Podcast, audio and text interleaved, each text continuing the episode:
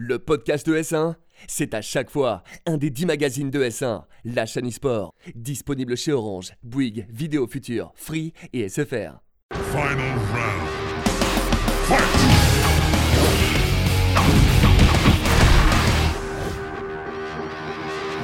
Tous et bienvenue dans Versus, votre émission 100% consacrée aux jeux de combat. Aujourd'hui, au programme de l'émission, nous allons revenir sur le CEO Taku, un événement pas comme les autres puisqu'il parle de plein de jeux différents. On reviendra bien entendu sur les nouvelles annonces de Guilty Gear et nous parlerons en compagnie de nos invités sur le plateau de Tekken 7 et du Tekken World Tour qui bat son plein actuellement avec beaucoup, beaucoup de suspense. Pour vous parler de tout ça, j'ai le plaisir d'accueillir sur le plateau Yuki, notre expert Tekken, qui à chaque fois qu'il y a à parler Tekken est là et répond présent. Je te remercie Yuki, bonjour. Bonjour à toi. Comment vas-tu? Très bien, très très bien. On est là, on est en forme, en bonne compagnie avec toi et Genius. Famille. S'enchaînent hein, les, combats, et les combats et les tournois Tekken en ce Eh moment. oui. Vraiment, grosse actualité.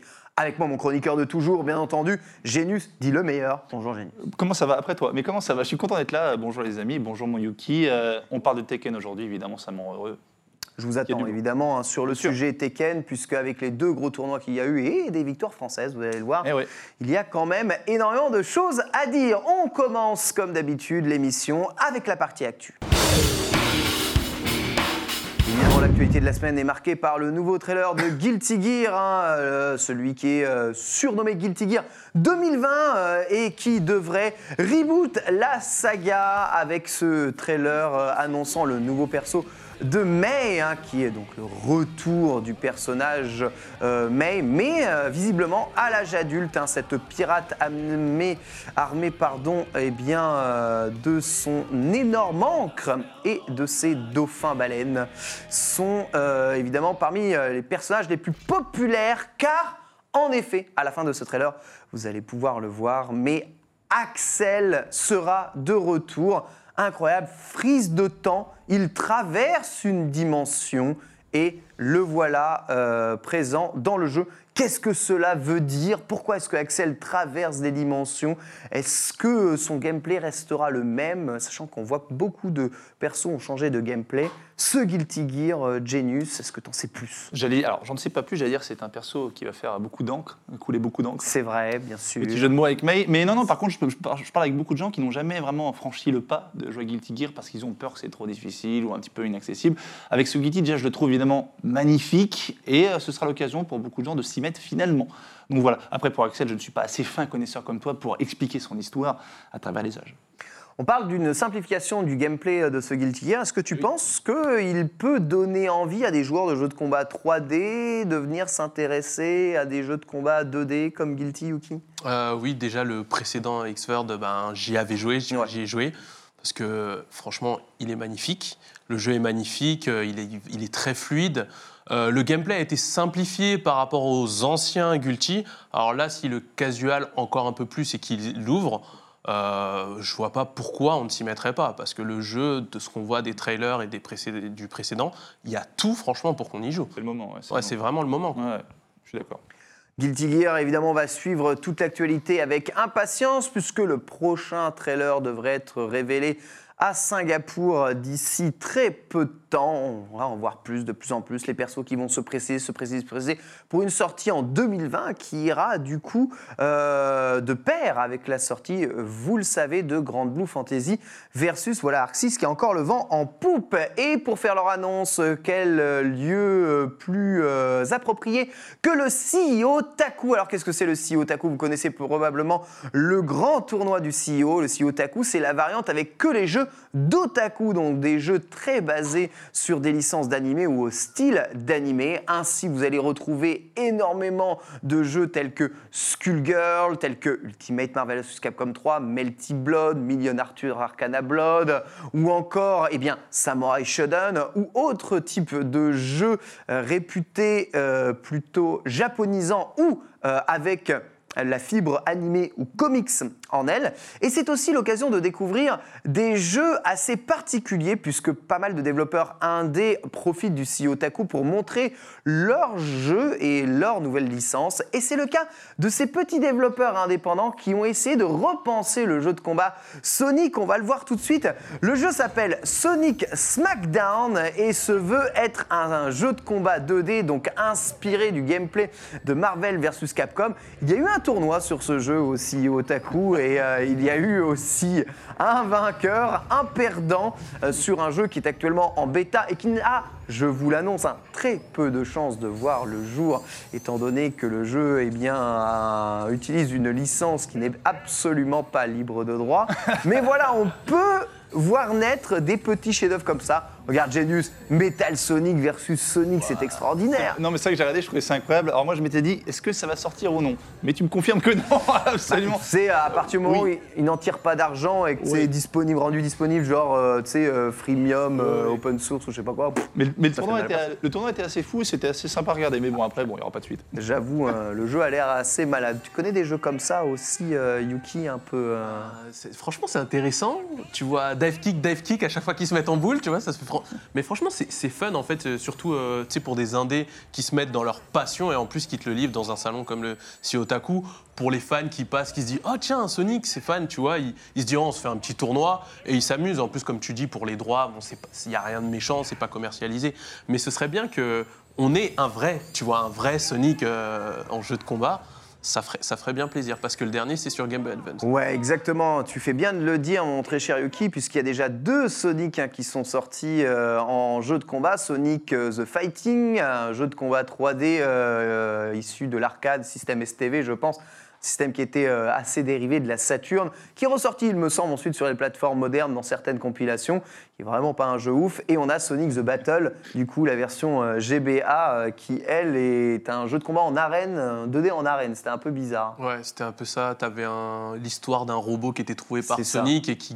Qui, plus il faisait de combat, plus il absorbait les capacités des gens. Donc après, il devenait euh, une sorte de Mokujin, tu vois. C'est ambitieux, hein Ah bah, C'est- ouais, ambitieux. hein. Sonic a vécu toutes les, les péripéties. toutes les péripéties. On rappelle que Sonic est un excellent perso dans Smash Bros Ultimate, qui est Ah aussi oui, un jeu de combat bien entendu. Smash Bros Ultimate, justement, il en était question cette semaine, étant donné que euh, les Smash European Championship ont été annoncés et que c'est incroyable, hein, un tournoi de Smash officiel sous licence Nintendo avec un règlement aux petits oignons. Voilà Nintendo qui a été à l'écoute de la communauté, qui a essayé de faire le meilleur tournoi de Smash possible pour cette saison 2019-2020. On aura probablement l'un des meilleurs tournois officiels de Smash euh, possible en Europe. Merci en tout cas à toute la communauté et aux efforts des éditeurs pour arriver à cela. Mais il y avait une question qui se posait très importante. Est-ce que l'on doit conserver ou retirer l'un des derniers persos mis dans le jeu Il s'agit du héros de Dragon Quest. Et euh, forcé de constater qu'aujourd'hui, le règlement a commencé par interdire le perso et finalement Nintendo France a fait un rétro-pédalage un peu dans la smoule en disant ah euh, non finalement on l'interdit pas on le met quand même. Genius est-ce que tu sais les, les tenants et les aboutissants de cette histoire ou pourquoi est-ce que ce perso pose autant de problèmes? Bah, pourquoi ça pose problème? Parce que tout simplement, la communauté, c'est toujours comme ça avec les derniers persos. Déjà, parce qu'ils ont peur que les gens n'aient pas assez de temps pour s'habituer au perso et ils pensent que le perso a des choses un petit peu trop craquées. C'est toujours comme ça pour les nouveaux persos. Ils n'ont pas assez approfondi le jeu et le perso pour se dire est-ce qu'il est euh, euh, compétitive, friendly? Tu vois, c'est ça le truc. Et pour ce qui est des règles, on a reçu Gluttony plusieurs fois. On lui avait dit que le tournoi qui avait participé européen, c'était un petit peu. Oui, il y avait encore la Smash Ball, machin. Voilà, tout ça. Là, c'est plus le cas. hein, Eh on ben, on- eh ben, franchement, on a pour et euh, Nintendo a écouté. Ils ont écouté la communauté, les gens, et aujourd'hui, c'est un tournoi vachement propre. Donc, je pense qu'aujourd'hui, on peut dire merci à Nintendo et bravo à eux. Les nouveaux persos, c'est toujours difficile euh, lors de leur arrivée pour savoir s'ils doivent être intégrés ou non au tournoi. Euh, toujours, euh, généralement, bah, par exemple sur la communauté euh, Tekken, on laisse toujours un laps de temps. Si tu as un nouveau perso qui sort et qui a un tournoi euh, dans, tu sais, dans la semaine de sa sortie, il n'est pas autorisé généralement à ce tournoi-là. Il y a toujours environ 2-3 semaines de temps d'adaptation avant qu'il soit autorisé en tournoi. Parce qu'il y a toujours quelqu'un qui va arriver, qui va euh, sortir les arnaques, entre guillemets, parce qu'on ne connaît pas les frames, on ne connaît pas les coups. Et des fois, tu vas faire un coup, tu vas se dire euh, Oh, il n'est est pas punissable, alors qu'il est très punissable et les gens vont en abuser et autres. Ça fait beaucoup d'arnaques, hein, entre guillemets. Donc c'est pour ça qu'il faut un temps d'adaptation. C'est un peu tout le problème euh, de l'aspect communautaire aussi des jeux de combat. C'est comme une communauté qui draine un peu les jeux de combat. Parfois, à partir du moment où on commence à se mettre un peu d'accord sur euh, le fait qu'un perso soit dérangeant, même si la majorité a tort, on va avoir tendance à suivre cette, ma- cette Bah, majorité. Surtout, j'en parlais avec TPK il n'y a pas si longtemps, surtout avec un jeu comme Smash, où c'est tellement profond, tu Ouais. peux découvrir des choses avec le perso six mois encore après. On peut pas, dès les premières semaines, valider ou non un perso. Donc, moi je pense, mon Nintendo, pour le bien de tous, pour qu'il n'y ait pas de ralage, je pense que ce serait mieux de l'écarter de ces compétitions. Autre problème évidemment avec le personnage du héros, c'était l'aspect aléatoire du perso. Le perso est un des rares du jeu à posséder des coups critiques qui sortent de façon aléatoire dans le jeu, permettant plus d'éjections, plus de dégâts. Il a aussi tout un système de magie qui fonctionne aléatoirement. Et encore une fois, dans ces magies qui sont aléatoirement euh, eh bien, disponibles pour le joueur dans un menu, eh bien, ces dernières ont un effet aléatoire. Voilà, tout l'effet très random du perso pose vraiment la problématique de doit-on intégrer un personnage qui est peut-être capable, sans de véritables capacités du joueur, d'éliminer euh, un joueur plus fort sur une arnaque ou sur un coup de dé chanceux. C'est évidemment le grand débat euh, de la, question entre quelle part d'aléatoire doit-on introduire dans les jeux de combat, sachant qu'il y a quand même un peu d'aléatoire, ne serait-ce que dans la prise de décision, il est absolument impossible d'être sûr euh, que ce que l'on fait va faire mouche à, à 100% dans, dans un jeu de combat. Donc forcément, on prend des risques, mais voilà. Quand c'est sur la prise de risque, tout va bien, mais quand en plus, eh bien, se substitue à la prise de risque euh, la RNG du jeu, donc euh, l'aléatoire dans le jeu, là en revanche, ça- beaucoup de mal à passer. C'est pas Hearthstone hein, non plus. Pas, pas exagéré. Voilà, on enchaîne très rapidement du coup sur le Neo Geo Stick qui a montré son premier design, donc la nouvelle version euh, de la Neo Geo Mini. Ce stick arcade Neo Geo comportera une console de jeu à part entière, voilà, qui sera intégralement contenue là-dedans. Possibilité de relier plusieurs manettes entre elles pour jouer à différents jeux et que des jeux de combat de coup ont été annoncés sur ce support. Voilà, je voulais votre réaction quand même. Il est stylé ce Neo Geo Stick hein, tout de même. Ce petit euh, Neo Geo version manette. Ouais. Stick manette, non, je trouve ça bien. En plus, euh, bon, ceux qui n'ont pas connu la Neo Geo, savent, ils savent pas que les jeux à à l'époque étaient légèrement onéreux. Donc, euh, non, non, moi je suis assez pour. J'aime les petites consoles rétro, tout ça. Tu sais bien. que Tekken pourrait aujourd'hui tenir dans un stick arcade euh, de, de joueurs coréens. hein. Ah oui. Ça serait facile. Vrai, avec, une PlayStation 4 toute petite et le code en dématérialisé, je suis sûr qu'il y a moyen de le rentrer dedans. On pourrait avoir un, un système de jeu complet comme ça, emporté partout. Bah oui. En plus, t'as, ben, t'as, c'est quoi, je crois, c'est Ori, tu sais, qui font l'écran que tu colles Ouais, à la, à la- tout à la à fait. PlayStation. Et t'en as, ils se baladent comme ça en voyage avec, quoi. À l'aéroport, on joue. Ouais. Non, mais franchement, le, le stick, c'est très bien. Ça fait, ça fait rétro. Il y a très bons jeux sur Neo Geo. Même pour ceux, pour les nouveaux, euh, ils peuvent jouer à des jeux très très fun et ça te fait un comeback en passé. Ça fait toujours plaisir. Cette semaine, nous allons parler de Tekken et du Tekken World Tour avec nos deux invités. On va revenir sur les derniers tournois de ces dernières semaines. C'est le dossier de la semaine. Et on va commencer par le rêve major qui a eu lieu ce week-end et qui a été, eh encore une fois, le théâtre d'affrontements absolument magnifique, Yuki, avec une grande finale au Laker.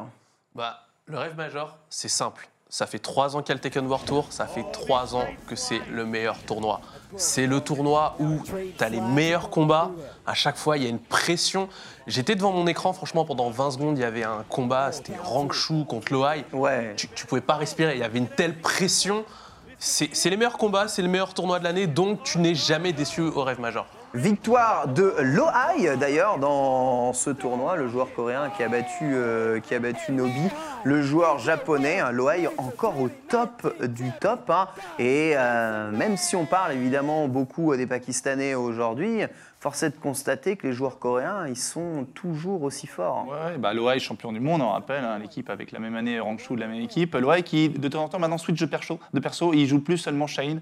On sait qu'il a un Lo, il a un Steve, et euh, franchement, euh, voilà, il, il confirme quand même que c'est un boss. Et je suis content quand même pour Nobi, parce que Nobi, ça reste quand même une des grandes légendes de- de- du Japon. Je pense que c'est le joueur japonais le plus titré euh, de l'histoire à Taken. C'est vraiment un, c'est le génie absolu. Et le fait de le voir revenir sur la scène comme ça en deuxième position, je suis assez content pour lui. Ils se battent, hein, les Japonais, hein, tout de même. Euh, quelle méthode est-ce qu'ils adaptent pour essayer de rattraper le niveau, euh, le niveau coréen? En fait, euh, le niveau coréen et japonais n'est pas comme Si- sur... si éloigné. Il n'est pas si éloigné. Non, non, du Parce que Franchement, Nobi, quand tu le vois qui joue là, comme il a joué, il sera toujours ses bonnes performances et il sortira des Coréens. euh, c'est lui qui était en winner. hein. Oui, oui, bien sûr, bien sûr. Loa, il l'a reset, donc ça veut dire que sur son chemin, il a balayé tout le monde. Les Japonais, donc tu prends les top top euh, japonais, tu prends du Nobi, du Chikurin par exemple, Du Take. ou du Take, ça fait, ça a le niveau pour battre des top coréens. Euh, mais après, il y a une petite marge, tu vois, derrière, euh, qui fait que, on va dire, le, le- le gros pack des top japonais contre le gros pack des top coréens, les Coréens ont quand même le petit Ouais. avantage. Un peu plus. euh, Sans oublier aujourd'hui, et je pense qu'on peut l'admettre et le dire, que les joueurs américains sont de quand plus même en plus forts. Oh, sont de plus en plus forts. Ouais. Franchement, les joueurs américains aujourd'hui ont le niveau. euh, tu, prends, Ah tu prends le top 2, Mister Naps, Anakin, ils ont le niveau des Japs et Ouais, des Coréens. ces deux c'est Américains sont au-dessus de tous les Ah, autres ils- Américains. Ils ont le niveau Japon. Ah, ils sont monstrueux. Franchement, c'est incroyable. Et je suis content, on a vu euh, euh, Gen, euh, Gen ou Gen comme vous l'appelez, Gen, Gen, voilà, Liquid Gen. euh, Il faut le a- surveiller. Il faut Ouais. vraiment Ah bah, le Il surveiller. a gagné récemment la- une petite licence Jésus. Ah. Euh, donc euh, voilà, il a les ailes qui poussent. si Les ailes qui poussent, mais peut-être plus d'argent Mais- mais parce que, peut-être ça- que la Jésus actuellement. C'est un peu le drama au Japon puisque Ah oui, la fédération euh, semble prendre beaucoup d'argent sur les gains Ouais. des joueurs et ça plaît pas trop, en tout cas aux joueurs. Autre tournoi qui a eu lieu dans le cadre du Tekken World Tour, il s'agissait bien sûr du Clash of Olympians, c'était en Europe et c'est Super Akuma, notre joueur français, qui s'est magnifiquement illustré face à Junding, le joueur coréen de Eddie, Super Akuma, qui a remporté ce tournoi. Haut la main, un reset, mais sans trembler, il a remis 3-0 après. Euh, franchement, sans trembler, bon, des petites frayeurs, c'est quand même Joding en face, joueur coréen confirmé, un des meilleurs Eddie au monde, si ce Ouais, n'est si le meilleur, meilleur. Oh, c'est le meilleur. Ouais. Sauf s'il y a un Pakistanais caché, bien sûr. Il y a une bon. petite Lucky Chloé aussi. hein. Et il a sa Lucky. Ah oui. Il a commencé avec sa Lucky. Bon, Très bonne euh, Lucky malheureusement pour lui, Super Akuma, il connaît Lucky Chloé, mais vraiment Parker de chez Parker. Euh, donc ça n'a pas fait le poids. Il a basculé sur Eddie. Là, il a reset. Akuma a eu un petit mal. Après, il s'est recadré et puis il Ouais. a fait les choses euh, tranquillement. Mais euh, il y a eu un petit boycott. Le public n'était pas en faveur. Pas très faveur Gookie, et on le voit surtout sur le combo final, euh, saut gros pied, grande bande, saut gros pied et euh, la Rajard qui peut passer en combo.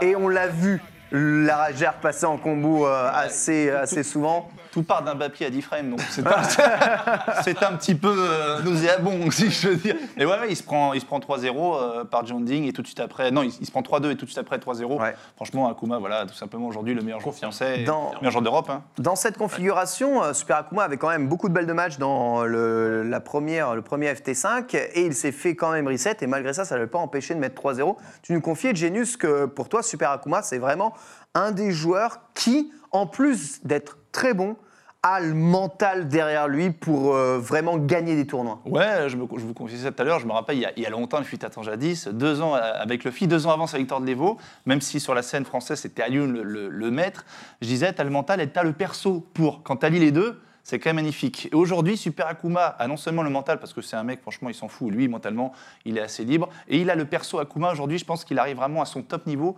pour gagner l'Evo, au moins faire un top 8. Je pense qu'aujourd'hui, Akuma est le seul Français à pouvoir vraiment perf au niveau international à l'Evo. Ah, oh, ça au moins c'est dit. On va faire un point sur le classement de ce Tekken World Tour avec actuellement Ni, l'indétrônable en tête du classement, hein, suivi du joueur américain Anakin. Ben Il y a ouais. tellement de points. Mais Anakin, Anakin, il- il est il- incroyable. En, en fait, c'est simple. Anakin, aux États-Unis, tous les tournois, il a rentabilisé au max. Ah. Que, ce Et- soit, et- que ce soit en dojo, que ce soit en challenger, que ce soit en master, il a rentabilisé des points. Et top 3, Anakin, top 3 les veaux. ouais, et des top 3 à l'Evo. Je suis impressionné. Anakin est craint. J'étais sur les. que Je regardais le, le rêve major en japonais et ils arrêtaient pas de dire Anakin quand ils regardaient le classement. Ouais. Sugoi. Sugoi. Ouais. Sugoi desu. Bah, tu vois, les veaux. euh, Super. des fois, a- strong, strong. Dans, dans les, dans- dans les- dans les tournois, Anakin, bah, euh, il a une flopée de Coréens, de Japonais qui bat. Et c'est beau quand même de voir un joueur Toujours français, là. sixième. Hein. Eh ouais, exactement. Loai, donc euh, évidemment, grosse montée dans le classement ensuite euh, à sa victoire. Euh, Chikurin, qu'il faut évidemment surveiller aussi dans le classement. Arslan H, malgré le peu de tournois qu'il a fait. en- en deux, trois tournois, il a, en deux, trois tournois, il a- Il est cinquième, c'est abusé. Et Super Akuma, quoi, Ouais. 855 points, qualification garantie, car je vous rappelle, c'est les 19 meilleurs de l'année qui seront qualifiés Ouais. euh, pour ce Tekken World Tour. Un joueur sera qualifié via des euh, finales euh, au La Chance. Est-ce qu'on sait quelle date seront euh, enfin les phases finales de Tekken Toronto J'ai l'impression que c'est c'est pas encore connu. Si, si, c'est annoncé. Si, tu peux prendre très tes, bien. tu peux Tu prendre peux tes prendre- billets, c'est début décembre. hein, début en- décembre, comme l'année dernière. En Thaïlande, en Thaïlande. En Début décembre. Bangkok, Ouais. J'y serai. euh, Décembre, ça va être violent. Début- on va avoir début décembre Tekken World Tour, Ouais. mi-décembre Capcom. euh, Capcom Pro Tour, fin décembre Red Bull Comité. Les trois s'enchaînent. Ouais, C'est- Mois de décembre. Le euh, mois de décembre. versus. Et tu finis ça, t'as t'as l'Evo Japan juste après. Et oui, tu Voilà. finis ça, tu reprends en janvier avec l'Evo Japan après une petite Ouais. pause euh, des fêtes de famille. Ouais, ah, je pense les deux mois là, ils, vont, ils, C'est- sont, ils sont costauds. Ils sont costauds. Ouais. C'est beau, il fait quelle, quelle belle époque pour vivre euh, le versus et sa passion. Euh, c'est l'heure de la séquence du coffre, mon très cher euh, Yuki. Tu vas tirer au sort un jeu random dans le coffre à versus. Je t'en prie, ouvre cette boîte maléfique hein, qui va nous replonger dans l'histoire des jeux de combat. Évidemment, on est content et ce sera un Street Fighter probablement. Qu'est-ce que c'est? Street Fighter 0, le Oh. tout premier. C'est mon jeu. Street Fighter 0, il y a beaucoup de choses à dire là-dessus. On 0-2, pardon. excuse-moi. 0-2 0-2. Ah, tu Ah. avais caché 0-2. Je sais qui prendre. On prépare ça tout de suite et on se retrouve immédiatement pour la séquence du coffre. Et voilà, bienvenue dans la séquence du coffre à versus avec aujourd'hui Street Fighter 02 ou Street Fighter Alpha 2, hein, euh, l'épisode qui a suivi la saga des Street Fighter Alpha, un épisode qui a pris tout le monde de court à l'époque puisque après les longues itérations de Street Fighter 2, tout le monde s'attendait au Street Fighter 3. Eh bien non, Capcom a décidé de sortir Street Fighter 0, c'est-à-dire la préquelle de Street Fighter, afin d'introduire tout un tas de personnages et surtout pouvoir utiliser beaucoup de personnages de Street Fighter 1. Et c'est le cas notamment de ton perso du cœur, Genius Birdie, qui fait sa première apparition justement dans ce jeu. Dans ce jeu, ouais, moi j'ai découvert évidemment dans le 5, mais c'est vrai qu'à l'époque, je me rappelle des, des grands joueurs comme, comme Crusher, des joueurs japonais, euh, bah, ils jouaient Crusher, mais ils jouaient aussi Birdie, et je suis content de le voir tout musclé, et euh, voir à quel point le jeu est quand même toujours aussi magnifique. Ouais, il est beau, hein, Ah, il est beau. il est beau. Je sais pas ce que t'en penses, Ouki, toi tu joues Rose, il a un personnage apparu aussi dans, dans ce jeu, qui est forcé de constater l'un des personnages les plus forts du jeu. oh, t'as réussi à faire une super Oh, c'est magnifique, ouais, c'est un des personnages les plus forts du jeu.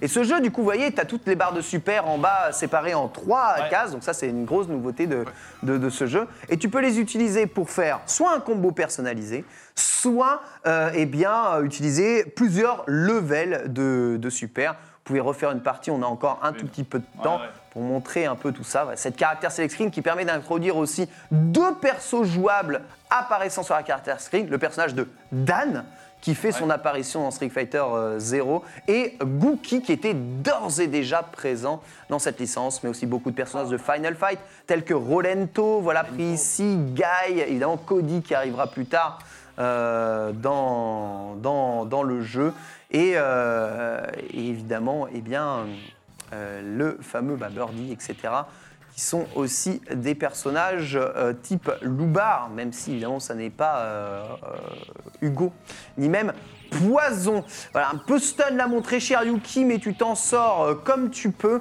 Il faut dire que j'impose le handicap hein, dans ce coffre à versus de jouer au Joy-Con de Switch, hein, ce qui est toujours très compliqué. Mais je remarque qu'après tellement d'épisodes, mon Genius, tu t'en sors très bien. Écoute, euh, mine de rien, la prise en main est là. C'est petit, mais au moins pour faire les cartes de cercle, on s'en sort un peu. Tu vois, donc euh, c'est plutôt sympathique. Vous aviez joué euh, à- déjà à l'époque Street Fighter 02 Alpha 3.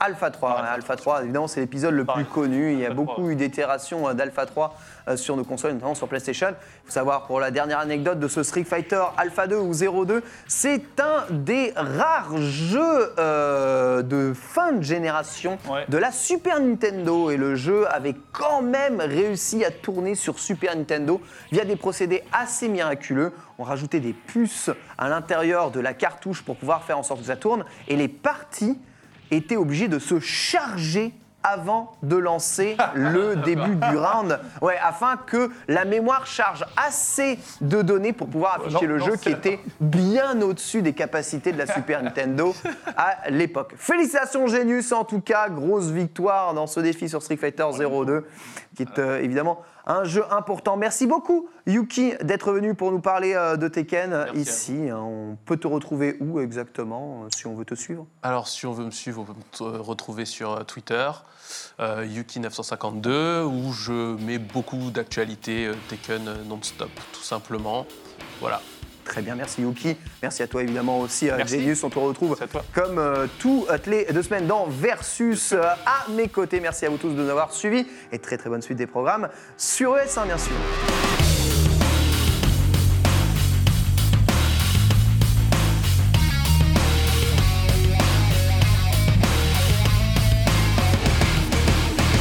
Cas, vous, vous pourrez savoir que Real Racing, c'est un, c'est une bonne idée quand vous êtes en déplacement. On vous le conseille. On passe tout de suite, c'est la rubrique pour terminer cette émission, c'est le Time Attack et c'est Fabien qui va s'y coller. Le time attack, c'est Fabien qui s'y colle. Je viens de lui lancer la course. Tiens, je te donne la manette. Tu es sur Laguna Seca avec la Chevrolet, le Pace Car. Euh, J'ai fait un chrono que- complètement ridicule hein, en 1,51 749. Snake, qui n'avait jamais touché un Forza, a fait un 2,03 383. Et euh, ne t'inquiète pas, tu vas pouvoir commenter ta course pour bien te déconcentrer toi-même, Fabien. Ah oui, oui, Parce ouais, qu'il est tu hors vois, de tu vois, question. déjà, déjà, Voilà. déjà, ça freine pas en fait. Voilà. T'as mis les freins ou pas? Bah oui, j'ai mis les freins, c'est juste que Ah c'est oui, la c'est vrai que gauche. non, Fabien joue avec les freins automatiques. hein. Ah oui, c'est ça. Il ne faut savoir. pas oublier. Ah oui, non, mais là, c'est Voilà. vrai Donc euh, est Fabien est, aussi rapide euh, sur Forza qu'en réel. C'est ça. Oh, D'accord, c'est ça, ok. Bon, vous l'avez compris, notre but est clairement que De me dé- déstabiliser, j'ai bien Fabien compris. euh, finisse derrière Donald. Exactement. hein, il faut quand même que je, je puisse rester au- dans le, le top pour euh, trois émissions consécutives. Ce serait plutôt pas mal.